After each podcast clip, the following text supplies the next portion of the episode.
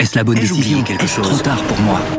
Prenez vos décisions d'investissement avec le soutien de Clarity AI. Gérez votre portefeuille tout en lui assurant une croissance durable grâce à l'association d'une IA puissante et d'une grande expérience de l'industrie. Notre technologie augmente l'efficacité des processus réglementaires, y compris ceux liés à l'article 29 de la loi énergie-climat. Réduisez les risques et atteignez vos objectifs de durabilité en vous basant sur des faits vérifiés et des méthodologies transparentes. Clarity AI, la technologie au service des décisions humaines. Rendez-vous sur clarity.ai et passez à l'action dès aujourd'hui. Débat et controverse sur BFM Business. Nicolas Dose accueille les experts. Avec Olivier Babot, président de l'Institut Sapiens, professeur en sciences de gestion à l'Université de Bordeaux, il va publier La tyrannie du divertissement. Ne laissez pas les loisirs gâcher votre vie chez Bûcher-Chastel.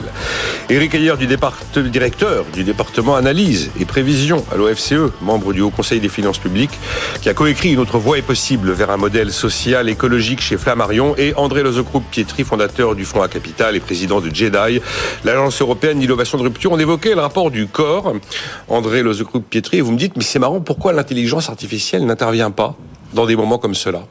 On, voit typiquement que sur des euh, problèmes, extrêmement complexes, on les voit dans les sujets médicaux, dans les sujets évidemment climatiques, dans les sujets météorologiques. Aujourd'hui, euh, l'intelligence humaine est totalement dépassée euh, lorsqu'il y a plusieurs inconnus, plusieurs variables et une masse de données conséquences. Je suis, je suis assez étonné en fait, effectivement, que on n'utilise pas. Je reparle de cette histoire de silo. On parle d'IA d'un côté et finalement on se rend pas compte que peut-être que l'IA permettrait, par exemple, de mettre des probabilités sur ces fameux huit scénarios dont parlait, euh, dont parlait Eric, et, et, qui permettrait de donner une, une, idée un petit peu claire à euh, l'opinion, ou en tout cas à, beaucoup de parties prenantes, quels sont les scénarios possibles, quels sont ceux qui sont finalement assez peu possibles, et quelles sont les variables qui ont le plus d'impact? Et je trouve que là-dessus, notamment sur les prévisions longues, on, on se prive en fait d'outils qui permettraient de rendre la politique euh, finalement beaucoup plus moderne. Hmm, probablement. Alors, je sais pas après si toutes les intelligences artificielles sont aujourd'hui mûres pour réaliser ce type de choses mais il est clair que ça n'a pas été utilisé. Euh, après, euh, moi je sais pas, Eric, est-ce qu'on peut faire des prévisions au-delà de 15 ans, 20 ans sur ce genre de sujet, des prévisions à 50 ans, franchement? Non, mais voilà. Donc, mais c'est pas des prévisions, c'est euh, c'est un scénario. Et donc là, c'est différent un scénario d'une prévision.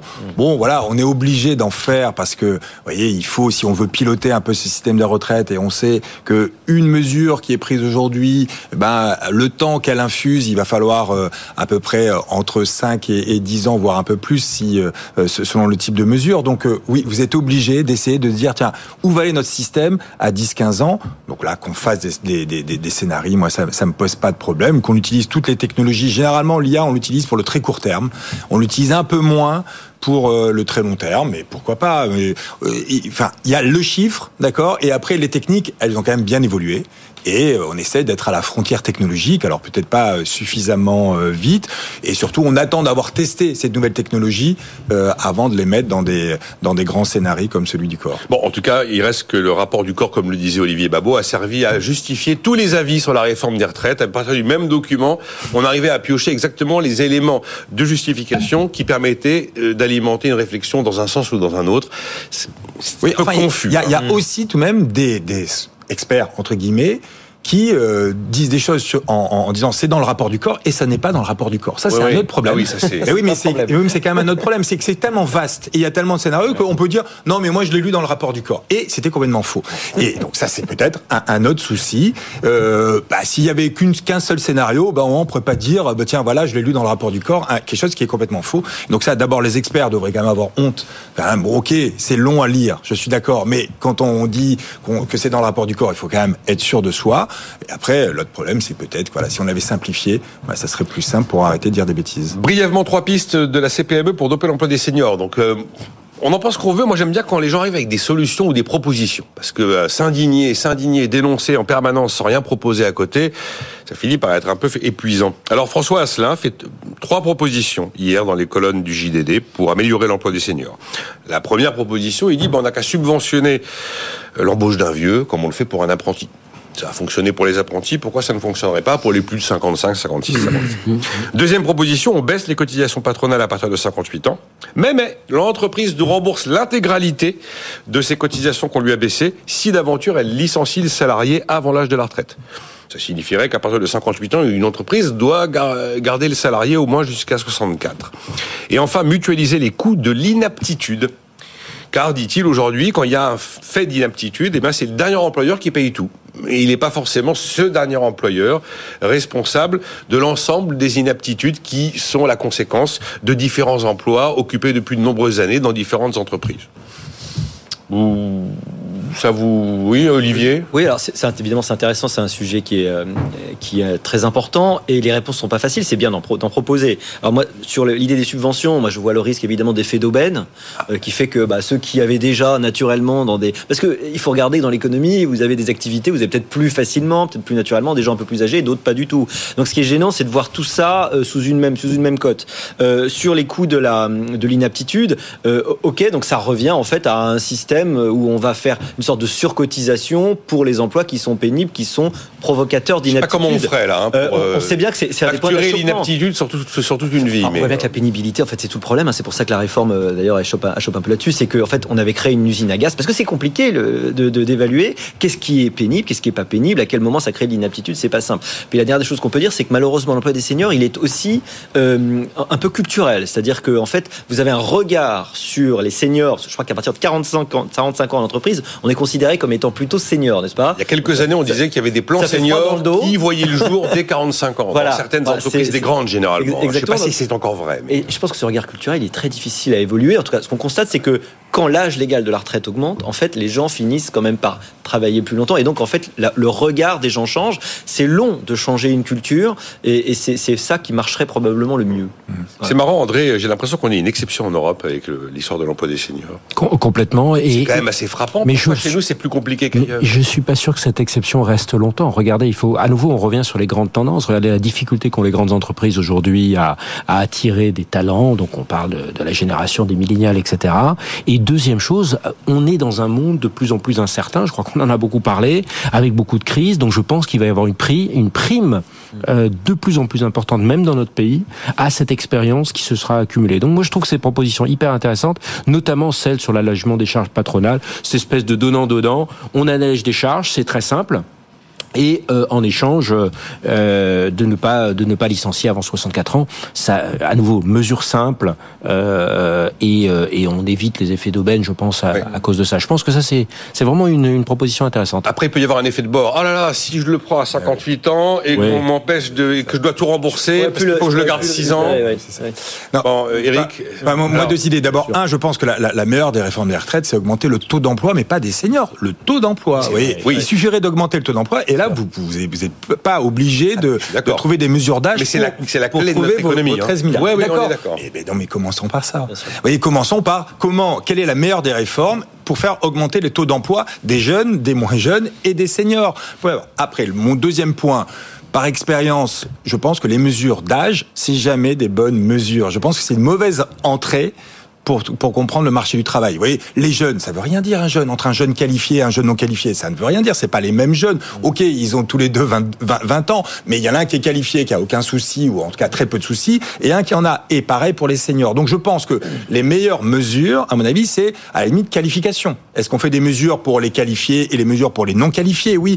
Et vous voyez, l'idée aujourd'hui des seniors, c'est pourquoi quand ils arrivent à 55 ans, ils sont pas épanouis au travail, ils ont envie de partir du travail? Pourquoi leur productivité euh, a, a, dégraissé, mais c'est pas en, en, en, agissant à 55 ans, c'est qu'il faut agir au début. C'est-à-dire que si dès le début, eh ben, ils sont qualifiés, ils sont épanouis au travail, eh ben, à 55 ans, les entreprises ne voudront pas euh, s'en débarrasser et eux eh, voudront rester. Et donc, moi, je crois qu'il faut pas faire des mesures d'âge, alors ou alors des mesures très transitoires sur l'âge. Mais on connaît tous les effets de seuil, tous les ah, effets d'aubaine. On a, c'est là pour le coup, lisez les rapports du corps. Il nous indique comment dans les pays on a fait des mesures soit pour euh, euh, pénaliser les entreprises qui euh, licenciaient, alors ça, c'est une catastrophe dès que vous le faites, d'accord C'était la contribution de la lande. C'est la contribution de la lande en France, mais ça, ça, a été fait en Allemagne, ça a été fait aux Pays-Bas, ça a été fait dans les pays. Oui, non, bah gros, globalement, ça a un effet inverse. On ne veut plus embaucher du coup des seniors parce qu'on se dit si je les licencie, ça va me coûter cher, ok Et quand on fait des mesures positives, d'accord Eh ben c'est au détriment de ceux qui sont juste avant.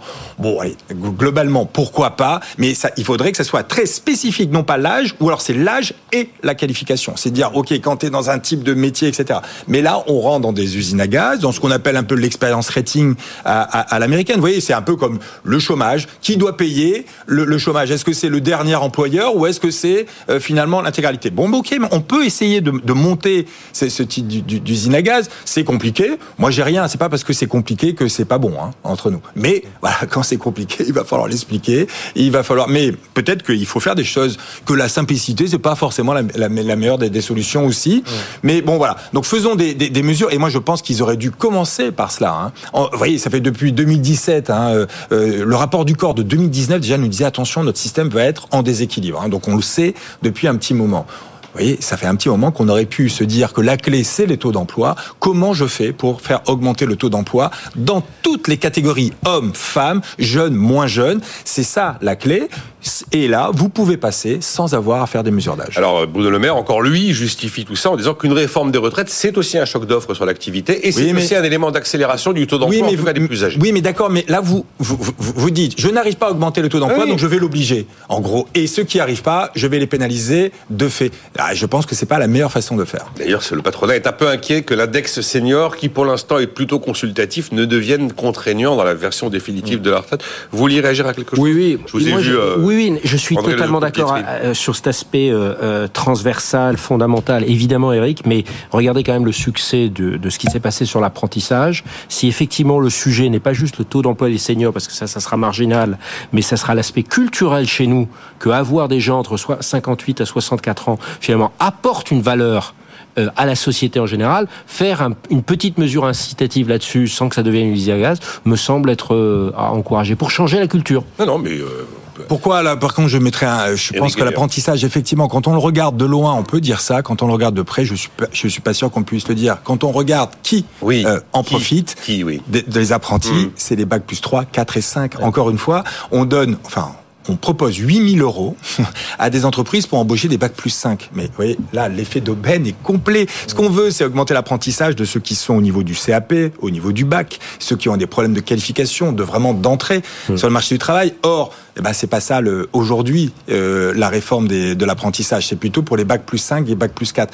Ça ne va pas et ça coûte quand même 8000 euros aux finances publiques chaque année pour embaucher un jeune qui, allez, quoi qu'il arrive, aurait été embauché. Donc, moi, je pense qu'au contraire, l'apprentissage, on va, enfin, je pense qu'il faut stimuler l'apprentissage, mais il fallait le cibler sur des jeunes non qualifiés. Ça arrivera peut-être. Ah, on, a maintenant pris conscience qu'effectivement le gros du bataillon n'est pas forcément le public qu'on cherchait à cibler ah au départ. Ça c'est totalement vrai.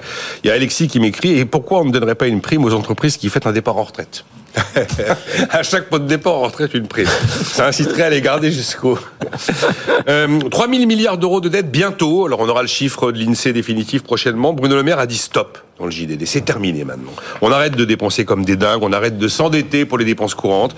On va faire une revue inédite des dépenses publiques, Olivier Babot. Inédite. Cette fois-ci, c'est la bonne. Vous avez eu la RGPP, ça n'a pas marché. Vous avez eu la MAP, ça n'a pas marché. CAP 2022, ça n'a pas marché. Là, c'est la bonne on y va. On baisse la dépense publique. Du coup, la dette baisse à partir de 2026 et les déficits sont à 3,7 à 3%, voire moins en 2027. Elle est belle, la vie. Bah, on souhaiterait tellement il a l'air très très très décidé, qu'il soit hein. déterminé et puis qu'il y a un effet. Le problème, c'est que entre la volonté au niveau politique puis la capacité administrative de changer les choses, il y a évidemment un, un, un fossé. Alors moi, j'étais en cabinet du temps de la fameuse RGPP. Je me souviens ah, vous très bien. C'est Sarkozy. Puis il y en a eu d'autres. Après, ça a changé de nom. Hein. On change les étiquettes. Mais enfin, l'idée, c'est attention, on y arrive. Euh, c'est euh, euh, le, le, le, groupe de la H. On y arrive. On va tout casser.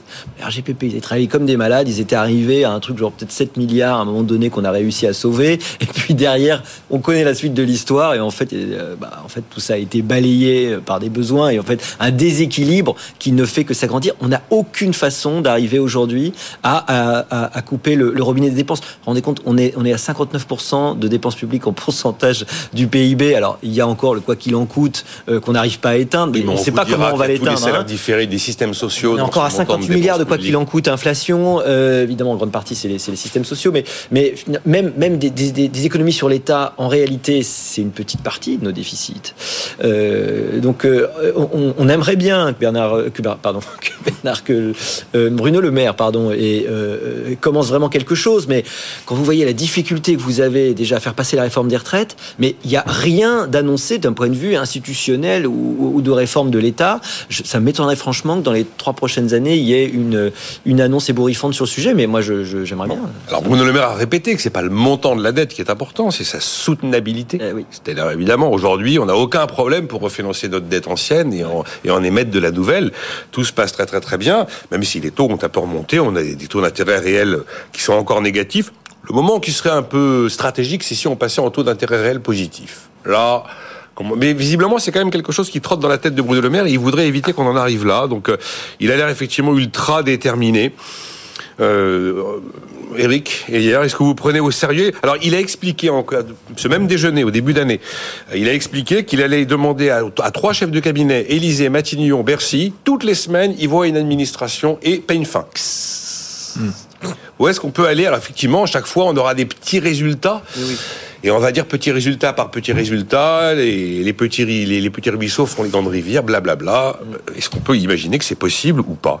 Non, mais il faut le faire. Quoi qu'il arrive. Il faut le faire. Mais il faut le faire, mais c'est pas parce qu'il y a une urgence, quoi qu'il arrive, même si on était dans une situation euh, finalement euh, un peu différente, qu'on essaye de faire la chasse au gaspillage, mais pourquoi pas Enfin, vous voyez, parce que à côté d'une dépense publique, ce qu'il faut avoir en tête, c'est qu'on va avoir de nouvelles dépenses publiques dans l'avenir, en plus, et qu'il va falloir financer. Donc, allez, essayons de bah, de faire en sorte que eh ben, l'argent public soit bien utilisé. Ça, moi, je, je vois aucun problème. Et mais je suis assez d'accord avec l'idée que on va grappiller des 0,1, 0,2 points de PIB mm. à droite à gauche, c'est pas grand chose. Là où vous avez le gros du gros qui font, qui, qui, qui, qui ferait que la France est au-dessus de tout le monde en termes de poids de la dépense publique. On le sait, il y a déjà 4 points liés aux retraites. D'accord? Mais donc on en revient, c'est pour ça que c'est plus facile. Il y a 8 points d'écart avec les autres, 4, mm. la moitié, c'est les retraites. Il y a famille, défense, il y a et, affaires économiques. ok, alors défense, mais la défense, c'est pas nous qui allons revenir aux autres, c'est les autres qui vont venir à nous. D'accord, donc ils vont nous rattraper, mais pas dans le sens où on va dire c'est les autres qui, qui, vont remonter. Il y a effectivement le logement où on a on a un truc un peu significatif. Vous voyez, c'est les APL et le logement sociaux. Oui, mais ok. Euh, bon, le gouvernement s'y attaque un peu avec les APL. Bon, ok, on peut grappiller un peu. Moi, je pense que c'est une mauvaise idée. Vous voyez, c'est parti de l'idée que quand les APL, quand vous les augmentez, ça fait augmenter les loyers parce que le propriétaire est au courant que son locataire touche les APL, donc c'est inflationniste. Oui, mais quand vous en, quand vous baissez les APL, ça fait pas baisser les loyers. c'est le problème. ceux qui sont en difficulté, vous voyez, râlent. Mais on se souvient des 5 euros d'APL ben oui, du. Mais d'accord, bon, vous pouvez dire on dépense comme tout le monde mal. Donc essayons. C'est pas baisser les APL qui serait important, c'est transformer les APL pour que justement ça soit pas inflationniste. Mais ensuite, donc vous avez un peu de logement, vous avez effectivement la famille aussi, où on dépense un, peu mieux. Bon, mais voilà, vous pouvez tenter de, réformer cela. Mais vous voyez, il y en a certains qui vous disent que c'est aussi avec grâce à cela qu'on a un taux de fécondité un peu supérieur à tout le monde et pour notre croissance potentielle de demain, c'est important. Et après, ce sont les affaires économiques. Vous voyez, c'est quoi les affaires économiques? C'est ça, c'est toutes les niches fiscales. Bon, ben, vous voyez, et ça, ça fait trois points de PIB d'écart, par rapport aux autres ok, par rapport à l'Allemagne notamment, et deux points et demi par rapport aux autres. Bon, mais ok. Alors peut-être que c'est ça le problème. La spécificité française, c'est le fait d'avoir un système social totalement collectivisé. Mais oui, mais ça, c'est des dépenses publiques. Il faut avoir, il faut vraiment dire que tout ce que nous on appelle quand même crédit d'impôt et qui permet de et qui permettrait de réduire la, pression fiscale, en fait, c'est considéré comme une dépense publique. C'est dans les dépenses publiques, c'est euh, le crédit d'impôt recherche, c'est tous les rebiens. C'est de la dépense fiscale, mais ça revient un peu même. Mais oui, mais oui, que si d'un coup d'un seul vous décidiez d'enlever toutes les niches fiscales et de baisser à due proportion les impôts, d'accord? Eh ben, allez, on aurait, si on fait ça sur l'intégralité, allez, on est quasiment revenu à la normale. C'est-à-dire qu'on on est à la pression fiscale des autres et on a la dépense publique des autres. La conclusion, Eric, de ce que vous dites, c'est que c'est bien sur les retraites que ça se joue. C'est bien pour ça qu'on veut réformer les retraites. Je suis d'accord. C'est pour pas aller chercher du 0 à 1 point de PIB, mais beaucoup mmh. plus. Okay. Bruno Le Maire dit, je vais pas faire la hache. Mais c'est peut-être. Comme dit Olivier, ça a jamais fonctionné. Par contre, il faut qu'on produise plus parce qu'aujourd'hui, nous dépensons mais alors trop Nicolas, il faut se dire à quoi ça sert la dépense publique. Cette dépense publique qu'on dépense le plus, c'est des transferts. On transfère d'actifs à inactifs. Ah. Bon, et c'est ce qui permet de réduire le taux de pauvreté de catégories qui sont le plus en difficulté. Est-ce qu'on va trop loin dans ces transferts? C'est la question, mais encore une fois, l'économiste n'est pas là pour trancher, pour dire, voilà, c'est grâce à ces 14 points de PIB, d'accord, de retraite, alors que les autres, ils sont plutôt à 10, qu'on a un taux de pauvreté des retraités le plus bas. Avec les, Pays-Bas. Ok. Mais voilà, les autres sont à 16, nous nous sommes à 8, à 9, 9 euh, de taux de pauvreté. Bon, si vous revenez comme tout le monde à 10, eh ben vous aurez comme tout le monde un taux de pauvreté des seniors à 15, à 16. Est-ce que c'est acceptable? C'est la société qui décide, mais c'est que comme ça, voilà, on a trop de dépenses publiques, soit on dit c'est bien, et c'est grâce à ça qu'on a des, des, des, seniors qui sont globalement moins pauvres qu'ailleurs, où on dit non, c'est pas bien, c'est à cause de ça qu'on a des actifs qui sont qui n'ont pas assez de pouvoir d'achat. Bon, eh ben discutons-en. Mais voyez, ne, ne, faut pas, il faudrait pas dire la dépense publique c'est du gaspillage. Non, c'est des transferts. Et donc, il y a bien quelqu'un qui en profite. Bah là, c'est plutôt des inactifs, et plutôt des inactifs seniors qui en profitent. Est-ce que c'est une bonne chose? Discutons. Il y avait hier dans le JDD euh, une publication qui ressemble pas mal aux travaux que fait François Ecal avec FIPECO, c'est justerépartition.fr qui disait pour 1000 euros de dépenses publiques, voilà où va l'argent. Vous savez, le fameux où va le pognon. Eh bien, euh, il y a 533 euros en retraite, santé, assurance chômage, famille. Voilà. Euh, on s'éloigne de nos partenaires, André Groupe-Pietri, en termes de dynamique d'endettement malgré tout. Parce qu'on peut considérer que la dette à 3 000 milliards, c'est pas le montant qui est important, mais la soutenabilité, mais on s'écarte on s'écarte des autres pays. Avec des conséquences très euh, très concrètes. Hein. Regardez la tension qu'il y a entre la France et l'Allemagne aujourd'hui sur les plans de relance. Euh, L'Allemagne est capable de mettre 200 euh, milliards sur la table. Nous, on est incapable de le faire. C'est-à-dire que quand quand on a besoin de ces marges de manœuvre, effectivement, pour relancer, soit relancer son modèle d'armée, etc. Moi, je, je suis je, je, suis très curieux de savoir comment on va dépenser les 400 milliards, 413 milliards d'euros qui ont été annoncés pour le nouveau pour la nouvelle loi de programmation militaire, qui est nécessaire au vu euh, euh, de, la, de la dangerosité du monde dans lequel on est, mais pour lequel on n'a pas vraiment les moyens de faire. Donc il commence à avoir des effets très concrets de cette absence de marge de manœuvre. Juste peut-être un point sur l'aspect à la hache.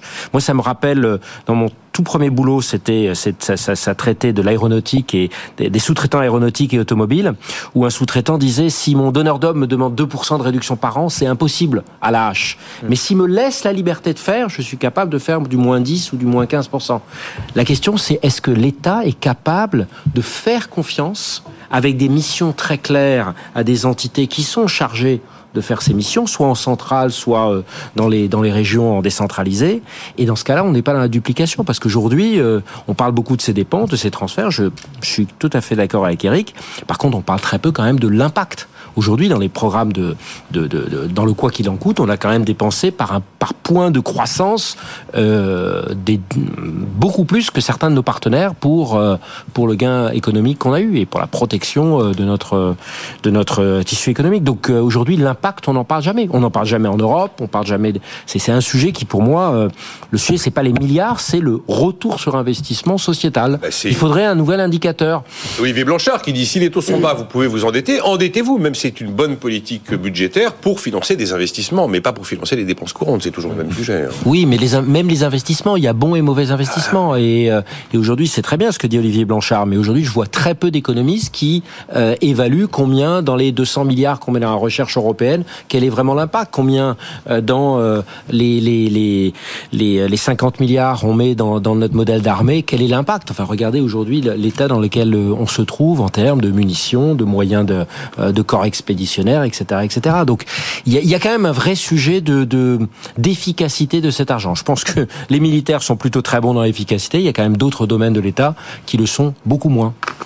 Oui, mais euh, je pense qu'il y a, il y a un petit mot quand même sur l'IRA. Euh. D'accord, mais alors vraiment, euh, alors, donc je vais aller très vite. Non, mais il y a les dépenses structurelles, d'accord, et là il faut se poser les questions d'André, et puis les dépenses qui sont un peu exceptionnelles, comme allez pendant la Covid ou pendant la crise énergétique. Mais vous voyez, et je pense qu'il va falloir à un moment distinguer les deux mmh. et le financement également. vous voyez, ce qui a explosé ces, ces trois dernières années, c'est les dépenses exceptionnelles, c'est pas de l'investissement. Ou alors on peut dire ça a permis de sauver les faillites, des faillites mmh. d'entreprises et le tissu productif. C'est ce que rappelle Bruno Le Maire. Oui, on a mais évité l'armageddon économique, ça aurait coûté plus cher de... Du quoi qu'il en coûte, où on n'a pas distingué les bonnes, les mauvaises, les riches, les pas riches, etc. On est allé très vite. Il va falloir qu'on les finance tous ensemble. On ne le met pas dans le pot commun. On le dit, bon voilà, ça c'est complètement différent et que ça doit être financé pas par les générations futures, donc pas par de la dette, d'accord, mais bien par un impôt là aussi, parce que je ne comprends pas. il faut dire que tout le monde y contribue, parce que tout le monde y a, y a participé, tout le monde y a eu droit. Mais comment on fait contribuer les plus importants, les, les plus les, plus aisés, sans doute par l'impôt, parce que la dépense publique, ils n'en touchent pas. Donc, vous voyez qu'on dise ça de façon un peu exceptionnelle. C'était 200 milliards, c'est 200 milliards. et eh ben, c'est normal que les, les, les, personnes un peu aisées aussi y contribuent. Vous n'êtes pas le premier à dire qu'il faudrait probablement une fiscalité exceptionnelle, exceptionnelle, exceptionnelle eh ben, décidément, je veux dire, il faut quand même le dire aux Français, il n'y a pas d'argent magique. Regardez, ça vous revient toujours en boomerang, d'une façon ou d'une autre en impôts. Et tout le monde a l'impression que c'est les autres qui vont payer, mais la plupart du temps, c'est eux. On attend de savoir comment les Européens vont réagir à l'IRA américain, euh, André Groupe Pietri. Parce que, euh, oui, on avance, on avance, on a la volonté d'eux, les Allemands, les, les, les, Français sont main dans la main en se disant qu'il y a vraiment un problème de concurrence déloyale. Le patronat européen, dans une interview ce matin, redoute les délocalisations industrielles vers les États-Unis. Est-ce qu'on y est? Est-ce que le truc est prêt? Est-ce qu'on va y arriver? Déjà, responsabilité collective. Ça fait deux ans que Biden est élu. Il avait un programme qui s'appelait Build Back Better, qui était exactement euh, en double d'ailleurs le ce, plan de, de, relance exceptionnel. Deuxième chose, les Européens me font vraiment penser à, voilà un conjoint éploré qui voit soudain euh, euh, quelqu'un d'autre que lui euh, tirer tirer le bénéfice de de de de, de les Américains enfin investissent 400 milliards dans la transition écologique. Ça fait 15 ans qu'on le Et maintenant, parce qu'ils le font et en plus de manière meilleure, de manière hyper simple, avec des subventions. Je suis pas forcément un défenseur des subventions, mais ils le font de manière hyper simple, contrairement aux usines à gaz européennes. Et ils vont réussir. Résultat, il y a une espèce de pompe d'aspiration sur toutes tous nos industriels qui se disent c'est là qu'il faut faire nos usines de batterie, euh, euh, nos usines chimiques, euh, Bayer qui annonce également euh, passer une partie de ses activités là-bas. Enfin, c'est très grave. Et les Européens, eh ben, ça fait deux ans qu'ils le savent, trois mois qu'ils réagissent. Il y a un Conseil européen le 9 février. les Allemands et les Français sont pas du tout d'accord. On va à nouveau euh, euh, réagir avec des mois, voire des années de retard. Enfin, là, il y a un vrai sujet de décision, de rapidité. Bruno Le Maire a décidé à faire comme les Américains. Il dit il faut qu'on fasse comme eux. alors du coup, ils veulent un fonds européen avec des eurobonds et les Allemands sont toujours réticents à accepter de la dette commune. Donc il n'est pas évident que de manière opérationnelle, on ait une réponse vraiment euh, qui fonctionne. Je croyais qu'on était les deux pays les plus proches euh, du, monde et on se rend compte que sur des sujets aussi basiques que ça, euh, on annonce des choses que notre partenaire n'est pas prêt à faire. Donc là, il y a un petit peu de travail de, de consensus à faire et ça, il n'est pas fait aujourd'hui. Mais là, un mot. Alors, mais c'est pas ambitieux en plus ce que font les Américains. Vous voyez, 400 milliards en 10 ans. 10 ans. C'est 0,1, 0,2 points de PIB chaque année. C'est pas non plus extrêmement ambitieux. On pourrait arriver à cette ambition-là. Il a l'air quand même très inquiet de le maire de cette situation. Il considère que même si on n'est pas sur quelque chose de très ambitieux, c'est quand même quelque chose qui va être efficace. Et il disait que c'était euh, un game changer en bon français. Parce que cette décision validée par le Congrès l'été dernier, qui est entrée en vigueur début 2023, il y a de la subvention, mais il y a de la subvention un peu protectionniste quand même. Mais complètement protectionniste. Mais je rappelle une chose, sur les 750 milliards que les Européens ont décidé en mai 2020, ils sont très fiers et ils ont raison de ce plan de relance par rapport au COVID, à la Covid, seul 19% a été investi à ce jour. Mm. La capacité d'exécution des Européens est nulle. Mm. Il faut changer ça. Merci.